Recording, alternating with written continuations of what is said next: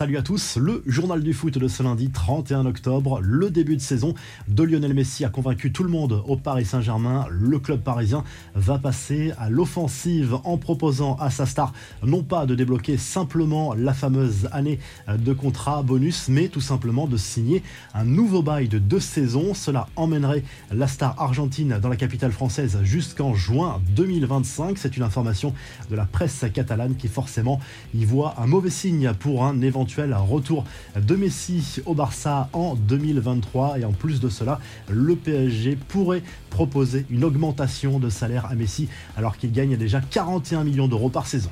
Allez, on prend des nouvelles des Bleus à moins de trois semaines du coup d'envoi du mondial au Qatar. Nouvelle blessure pour Paul Pogba en plein contre-la-montre pour revenir sur les terrains après une blessure au genou. L'international français souffrirait désormais de la cuisse.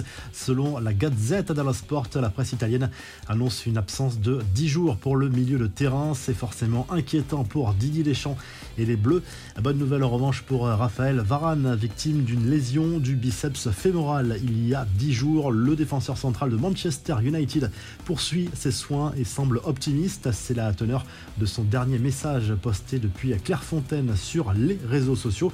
Concernant Jules Koundé, le Barça a communiqué dimanche sur la nature de sa blessure. L'international tricolore souffre d'une entorse du biceps fémoral de la cuisse gauche. Sa durée d'indisponibilité n'a pas été précisée, mais il conserve une chance a priori d'aller au Qatar. Les infos en bref, le PSG sur le podium des équipes les plus chères du monde selon une étude du CIES, l'Observatoire du football. Le club parisien arrive en deuxième position avec une équipe estimée à 510 millions d'euros avec une valeur de plus de 600 millions d'euros. C'est Manchester City qui arrive en première position. Le FC Barcelone et la Juve figurent dans le top 10 malgré de grosses difficultés financières et c'est Manchester United qui arrive en troisième position de ce classement.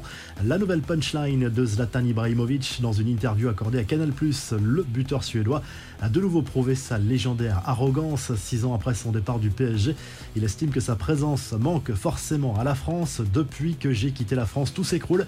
Il n'y a plus aucun sujet intéressant. La France a besoin de moi, mais moi, je n'ai plus besoin de la France. Même si vous avez Mbappé, Neymar et Messi, ça ne suffit pas parce que vous n'avez pas Dieu à lâcher Ibrahimovic avec un certain humour, il faut le reconnaître.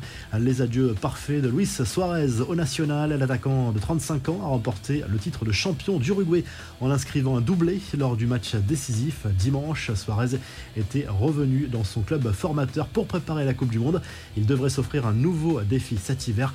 Enfin, Karim Benzema, bientôt papa, une nouvelle fois, selon les informations de la presse espagnole, le Ballon d'Or 2022 et sa nouvelle compagne attendent un heureux événement.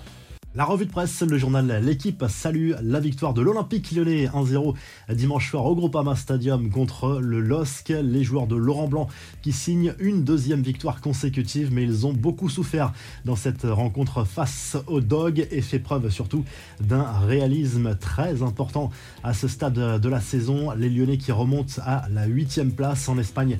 Le journal Sport remercie Gérone pour son match nul ramené de Santiago Bernabéu face au Real En Liga. Score final, un but partout. Le club merengue qui était privé de Karim Benzema, toujours laissé au repos par précaution. Et résultat, au classement, le Real Madrid n'a plus qu'un point d'avance sur le Barça. Et en Italie, le Corriere dello Sport revient sur les matchs de Serie A disputés ce week-end. Très mauvaise opération pour l'AC Milan, battu 2 buts 1 sur le terrain du Torino. Et c'est donc le Napoli qui s'envole en tête de ce championnat italien. L'Atalanta Bergame et deuxième. Si le journal du foot vous a plu, n'hésitez pas à liker, à vous abonner pour nous retrouver très vite pour un nouveau journal du foot.